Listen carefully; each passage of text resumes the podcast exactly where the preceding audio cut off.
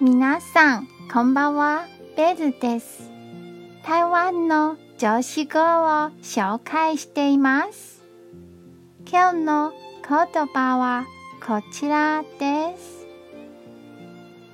す。幸せを得るのは簡単ではありませんか？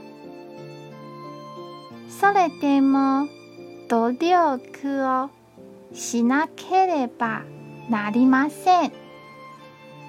これが少しでも遊べる力になれば嬉しいです。